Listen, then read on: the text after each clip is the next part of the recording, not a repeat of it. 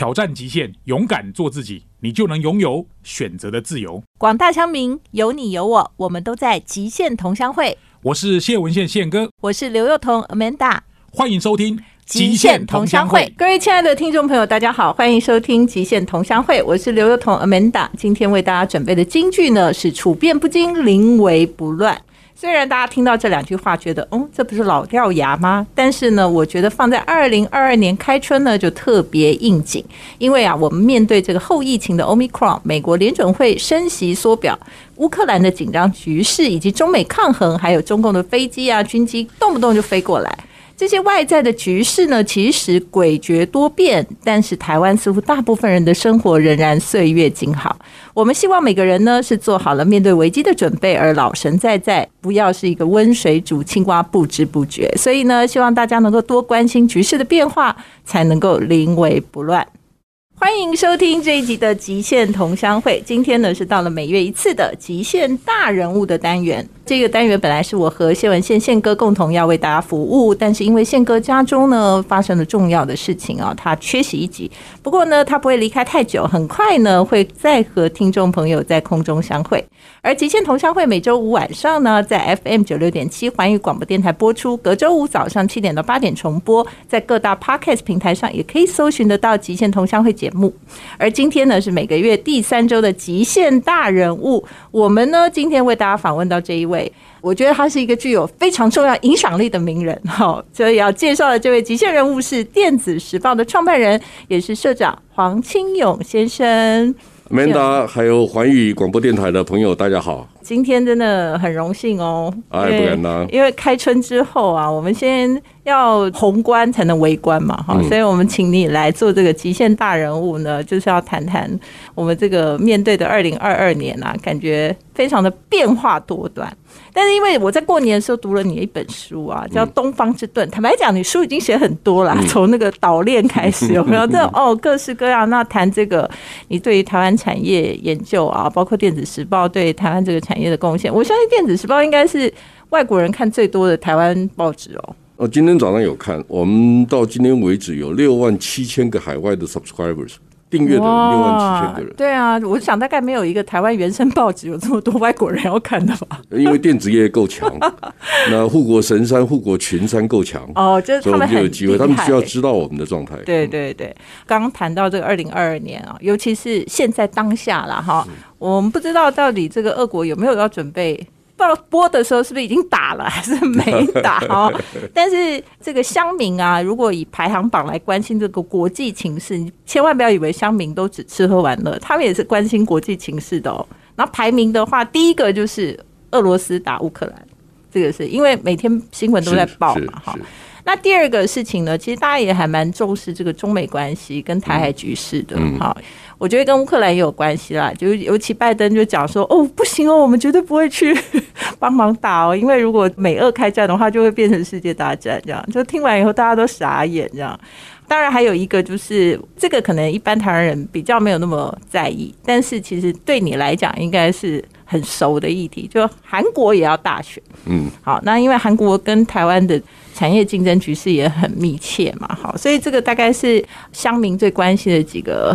重要的国际外在局势啦，那所以延伸了第一个问题，就是想要请教社长，因为有人就是比拟了乌克兰的情境啦，哈，就讲说，哎呀，美国你看北约啊，感觉很闷咖哎，哈，那好像要放任乌克兰，大家就是假装运送很多物资去，但是感觉好像没有要管乌克兰的生死，那大家就在想说，哎呀，那台海局势这么紧张啊，是不是美国也会？照同样的方法来处理台湾的问题，所以就质疑啊。但是台湾政府就出来讲了嘛，就是说哦，我跟你讲，现在我们台湾的这个局势不同，好，然后台海情势也不同。尤其就提到了，他就说，因为我们有这个半导体的整个产业，那我觉得就跟你的论述在讲这个东方之盾，其实可能有很大雷同的地方。所以我想要直接问啦，哈，就简单的问，就是说，你觉得半导体产业真的可以保护我们吗？我觉得我很难简单的回答你哈。嗯，那你既然刚才一开始先问到东欧的几个国家的问题了，俄罗斯跟乌克兰，我想台湾绝大部分的人说，可能有人去过俄罗斯，好，那去过乌克兰的大概很少。没有，但是有听过乌克兰女生很漂亮。哦，东欧女生都蛮漂亮的 啊。那我为什么敢这样讲呢？我真的去过，那我还去过白俄罗斯。哇！啊，我是从亚美尼亚，都是去看美女吗？呃，不不，去工作，去工作，工作工作。然后呢，跟大家报告哈，就是说过去两三百年、三四百年来的欧洲，其实是三个族群对抗的结果。好，斯拉夫人，嗯，日耳曼人，嗯。跟拉丁语系的人，嗯，好，所以你这三个其实不太一样。所以呢，英国的国家政策在二战的时候啊，丘吉尔首相他就讲过，他说英国的国家战略是防止低地国家被中欧的大国所掌握。中欧是谁？德国跟俄国，日耳曼民族，就是日耳曼民族跟斯拉夫民族，对对不对？比较强悍的。是，然后低地国家呢，就是英语系、拉丁语系这个系统的。所以低地国家如果被中欧的陆地国家所掌握的话，英国就岌岌可危了。所以每个国家必须找到自己生存的观念、方法、策略。好，那我们要回过头来，其实您问的问题哈，很简单，你就是问我，哎，那个俄罗斯跟乌克兰真的打起来以后，那会不会台湾比照？对啊，或者是大家就担心啊，而且前面已经有一个阿富汗撤军撤的很难看的感觉啊，所以。针对这个问题，我可以用两个不同的角度回答你。第一种是极端的角度，第二种是正常的角度。嗯，什么叫极端呢？极端就是哗众取宠。嗯，好，我可以告诉你说，哎，你知道吗？二战的时候啊，德国因为没有办法掌握储油槽，就把储油槽炸了。对，好，那我问你嘛，哈。就他没办法掌握半导体，就把我们给炸了。对对对对，所以大陆可能把台湾的炸了，不是美国把我们炸了。哇，这就叫怀璧其罪啊！是两个都有可能嘛，对不对？那这个叫极端哈。那你有没有想过第三种极端？台湾的飞弹也把中芯国际炸了，这个叫哗众取宠。这种答案很单纯，就是我只告诉你有这种可能，然后呢，每个人都可以讲，不用负担责任。对呀，对，对不对？他是不专业的答复的方法。好，那我现在回到。我们认为，如果我是产业分析师，如果您问我的是产业问题，我们应该用正常的情况之下来回答说：假设台湾的半导体产业要吃英保泰，我们有几种可能的方法。因为你有被利用的价值，你才有长期生存的价值。所以，我们应该去思考，我们对中国的意义是什么？我们对美国的意义什么？有一次在跟红海的创办人郭台铭郭创办人在他家跟他聊天的时候，他说。以后没有 G 团体，只有 G two。哦，对，这个是他最早他最常讲嘛哈，他最早讲的没有错。我在他家，我们两个还拿了一张纸，画了一个图。后来我把它数位化变成图，我常常讲课用这一张。真的，啊，真真的真的是，他讲的很好。这个出自于你们两个合作之手。我跟他谈说，台湾会变成 gatekeeper 啊，我们会变成守门人。守门有几种人？三种人。第一种。就是红海、广达、人保、伟创这些大量制造的公司，哪些东西可以到哪里去？好，这是第一种。对。第二种呢，就是台湾的零件通路商跟晶圆制造厂。对。哪些东西可以做，哪些东西不能做，能不能卖？对。第三种呢，是发 certification 的，发认证的，比如说 UL 或者 SGS 这些公司会帮你盖章，哪些章可以去，哪些不能去。懂。台湾在这三种上面可能可以扮演一些角色。是是是，那我们的角色，我们的策略是什么？我们得想清楚。但我们好像不讨论。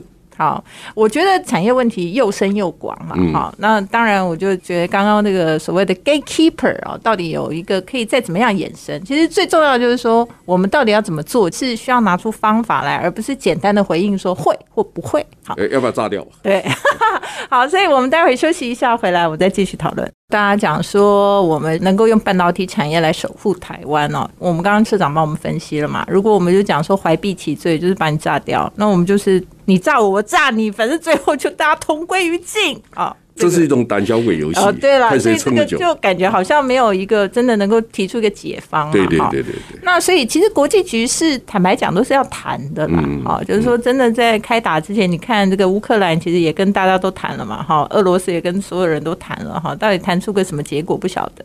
但我们回头看台湾，就是刚刚我们讲说，我们可以在产业里扮演角色嘛。那现在我们的护国神山台积电啊，就又到美国去设，对不对？又到日本去设，对不对？然后也传出来说要去德国啊，去哪里呀？这个是不是就是一种往外交朋友的方法？还是说这个其实比较是产业的扩张，而不是有安全上的意义？我想两个都有了哈。第一个问题就是，我们现在认为半导体市场到底有多大？我们先说去年是第一次超过五千五百亿美金，嗯，二零二二年应该很容易可以超过六千亿美金。那么如果一切顺利的话，五六年、六七年之后就一兆美金了，嗯，好，那我现在的问题是，台积电有将近六万人，五六年、六七年以后就变成要十万人，我们有没有这么多人？没有，不可能。而且我们现在根本没有小孩了。十二寸晶圆厂所需要的土地，新竹以北完全没有，嗯，只能到中南部去找台糖、找国营企业的土地，哈，公共的土地才有机会，否则基本上没有机会。这是第一个问题。第二个问题，我们有那么多人吗？就是你刚才讲的吧，少子化的问题。嗯。第三个，并不是每一个人都适合到电子业来工作。对呀。第四个，如果你在台积电当工程师，我们希望你在台积电当工程师的时候很喜欢这个环境。你到联电、联发科不同的公司工作，大家都很喜欢说：“哦，台湾的半导体业得天独厚，我们有非常特别的战略优势。”第二个，其实我有一个好朋友，我不要讲哪一家公司啊，就半导体大厂。我常讲这个故事。他说他原来是研发的头，卸任以后，然后老板就告诉他说：“哎，帮我照顾一下公司的企业文化。”然后他就说，他有一天看着两个工程师看着窗外的阳光，A 就跟 B 讲说：“哦，灿烂的阳光。”B 就跟 A 讲：“哦，我看到是自由。” 就 什么意思呢？感觉好像是关在一个地方，是啊是啊，很久不见天日。因为你就看到帷幕大楼嘛，看到很贵的厂房嘛，对不对？然后我们这个节目超多新主人在听的，现在不知道大家有没有心有戚戚焉，觉得说我正在开车离开我的不见天日的地方。我希望这是工作，你有一个很好的工作，然后你要 enjoy 这个事情。第二个。工作跟生活两个之间的协调平衡是个人的问题。对，就是说我努力在一个公司工作，下班以后是我的时间，我努力工作是为了我的生活自由度。至于那工作的本质，它有很多不同的面向，外人很难去理解这个事。假设我是台大电机的，我到了工厂到皇宫去去当工程师，每天要轮班，你会觉得说这样工作好吗？好，那如果我是一般的技术学院毕业的，我说哎，这工作也不错啊。所以这就是每个人的期待不同啦。所以你刚刚的意思是说，其实半导体产业发展，它现在到很多其他的国家去，它其实也有产业扩张不得不的原因。它有很多这种原因。第二个就是说，分散型的生产体系正在形成。哦，就我们不会只是全部集中在台湾。对，因为刚刚讲了嘛，G two 嘛，就是一个世界两个系统的话，可能很多都要在地生产。如果要在 G two 的背景底下创造一个我们生存的空间，只有一个办法，就是去创造新的 marketplace。你把新的市场创造、新的空间创造出来，对，所以我们开始想象一下，我们跟印度、越南、马来西亚不同的国家合作半导体，跟日本合作半导体的可能性有多高？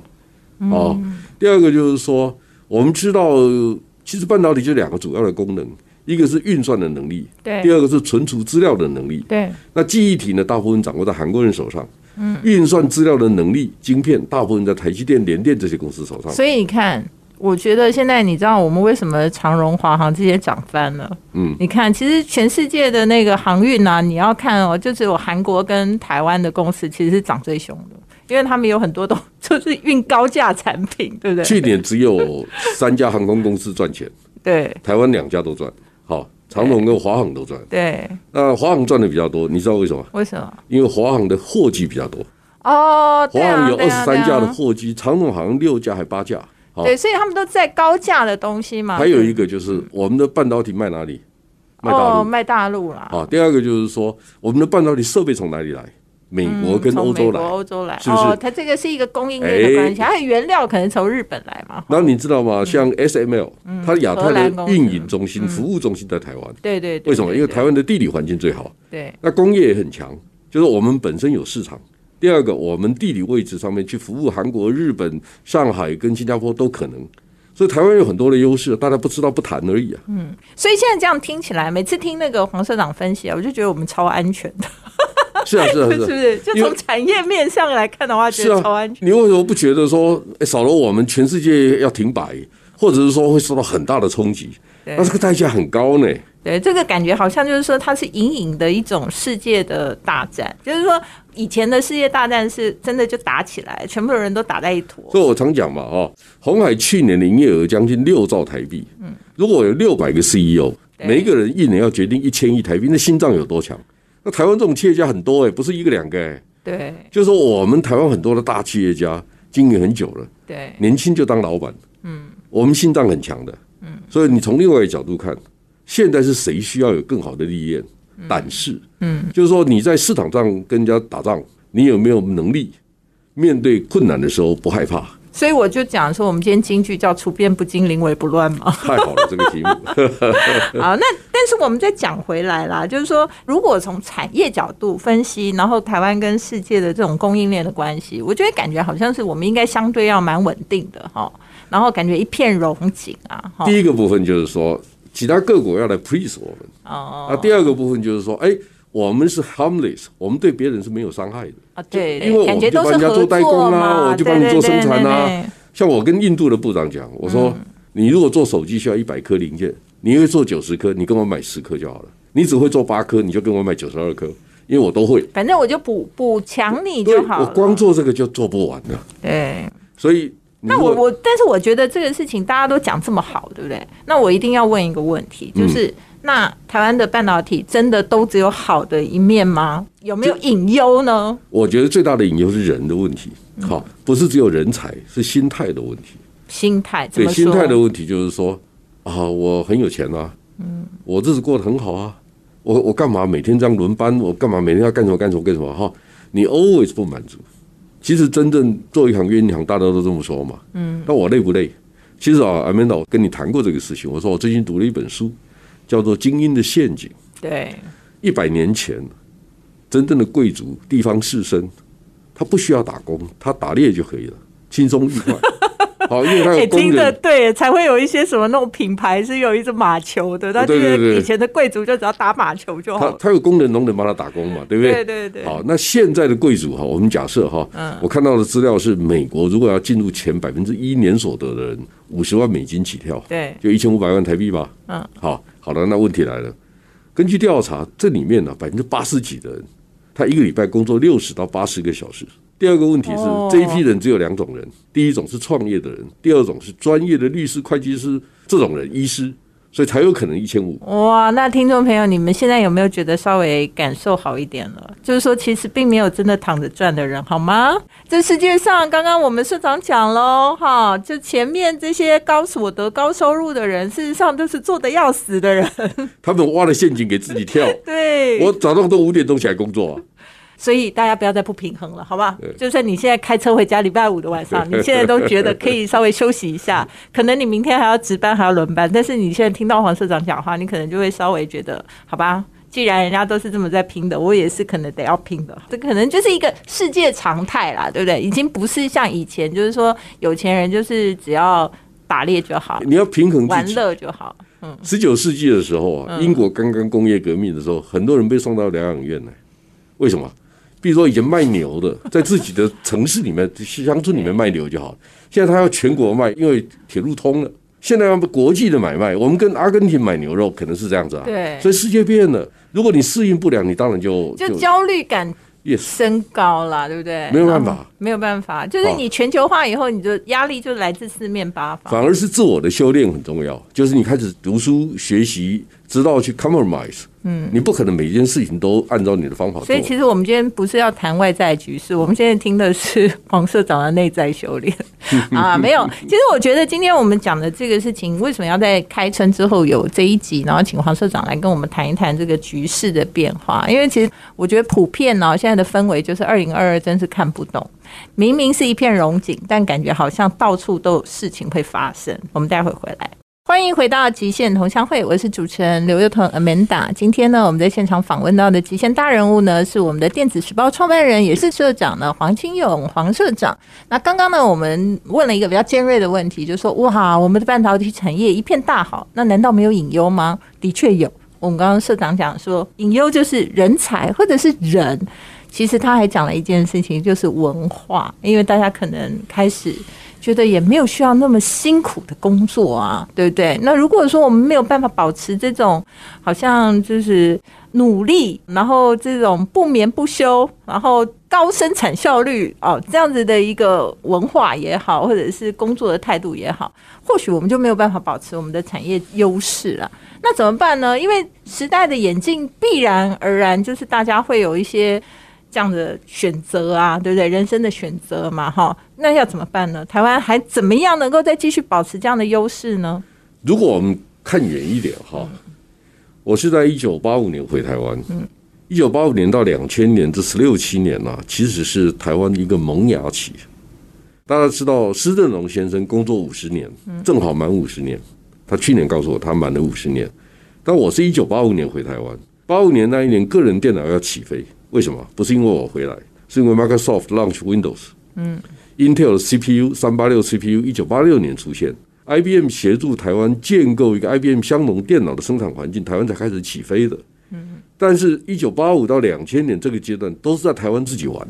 嗯，两千年以后啊，广达最后一条笔电的生产线搬到大陆去，其实那时候就是 top down 啦，反正就是这些厉害的大厂啊，生产很多不管是笔电也好啊，或者电脑也好，反正下单给你，下了就赚，赚了就下，我们就照着做就好。对，反正我们就接单就然可以了。后两千年以后有一点点改变，为什么？iPhone 出现了哦啊，，手机出现了，好。那 iPhone 也是一样，它是品牌导向，PC 跟手机其实还是有点像的哈，嗯基本上是 top down。所以又接上来了。对哈你把 Apple 又接 HP 上来 Dell 搞定，你日子就过得很好。对，然后我们又有一个很大的生产基地，中国大陆嘛，对对对好，然后那边的有劳工啊，有土地啊、如果没有大陆，我们做不了这么大。没有办法扩张到那么大那大。大陆如果没有台湾，他也不可能学这么快啊。所以这个双方我们算打平哈，谁也不欠谁。好，因为我到红海的郑州工厂去看 iPhone 的时候，我知道他们告诉我他们有三十万人啊，最多的时候，对，那大概十年前吧哈。那 anyway 就是说这个阶段你就把它算成好吧，到二零一九年 Trump 改变世界为止，对，就开始中美不高兴了。那正好那个时间又出现了一个新的状态，就是物联网。啊物联网是万物 button up 接连哦，对，它是 button up，对由下而上。对就我们过去呢，只要把大客户搞定，事情就没有了。嗯，好，但是现在你看友达、看群创，他现在做面板，并不是告诉你大尺寸面板多少、小尺寸多少，不是这个，他告诉你我要做数位看板，好，我要做 digital signage，我要做智慧应用，我要 connectivity，我要连接。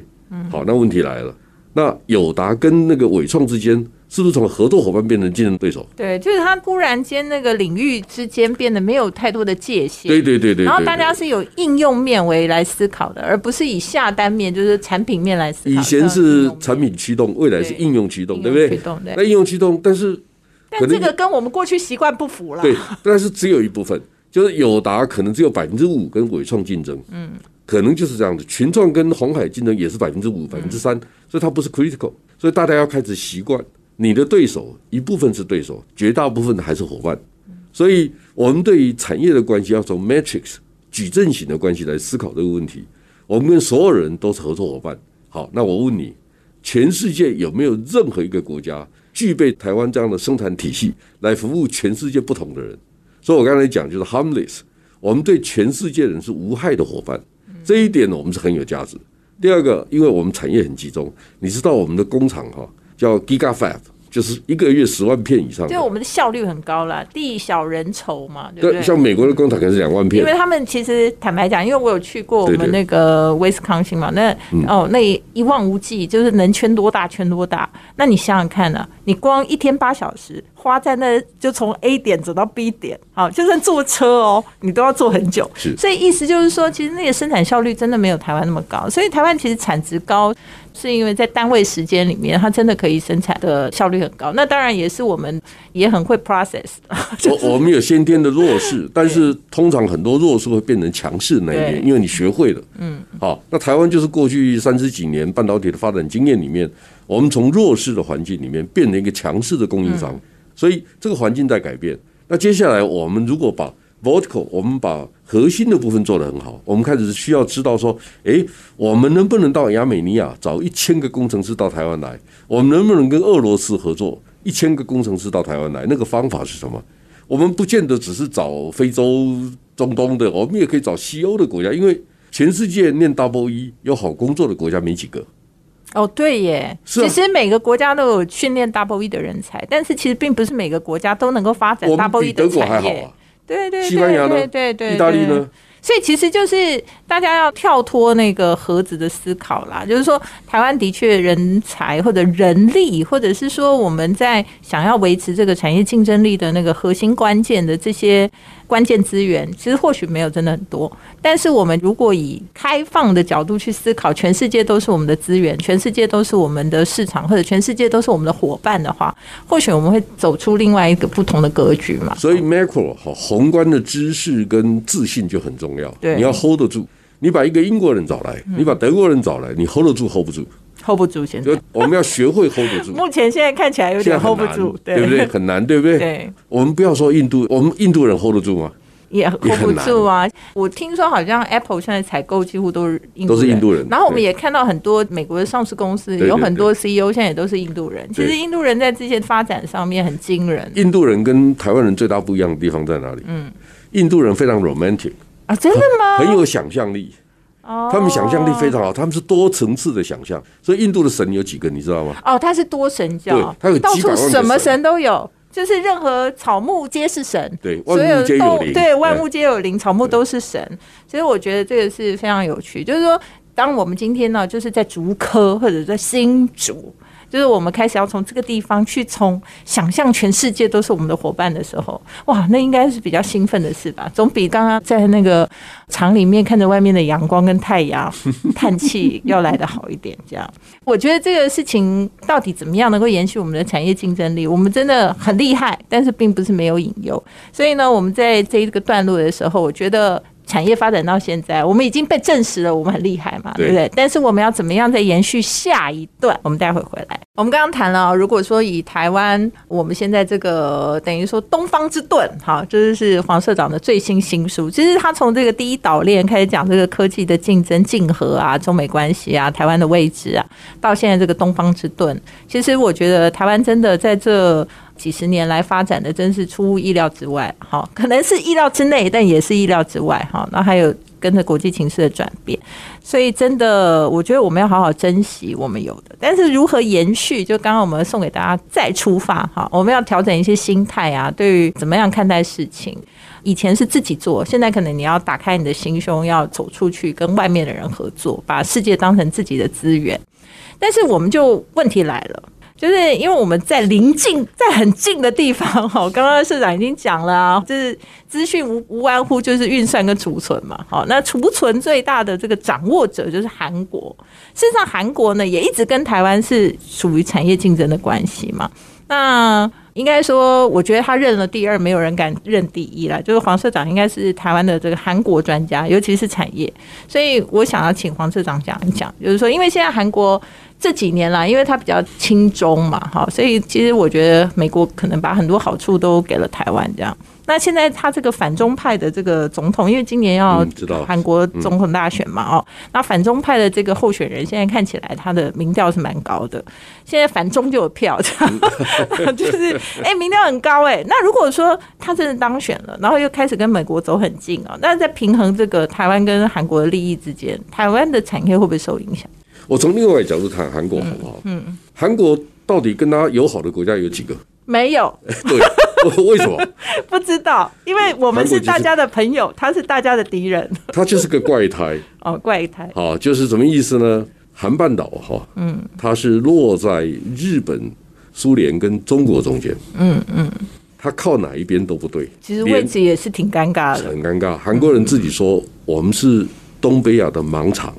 我们说他们是东北亚的桥梁，嗯，对不对？对，桥梁好听一点。对，他说他们是盲肠，嗯，可以割掉的。好，如果没有韩国，问题比较小。但从另外一角度看，哈，韩半岛为什么切成南北韩？因为大家都知道，希望有个缓冲地带。对，为什么现在白俄罗斯、乌克兰这几个地方，俄罗斯那么重视？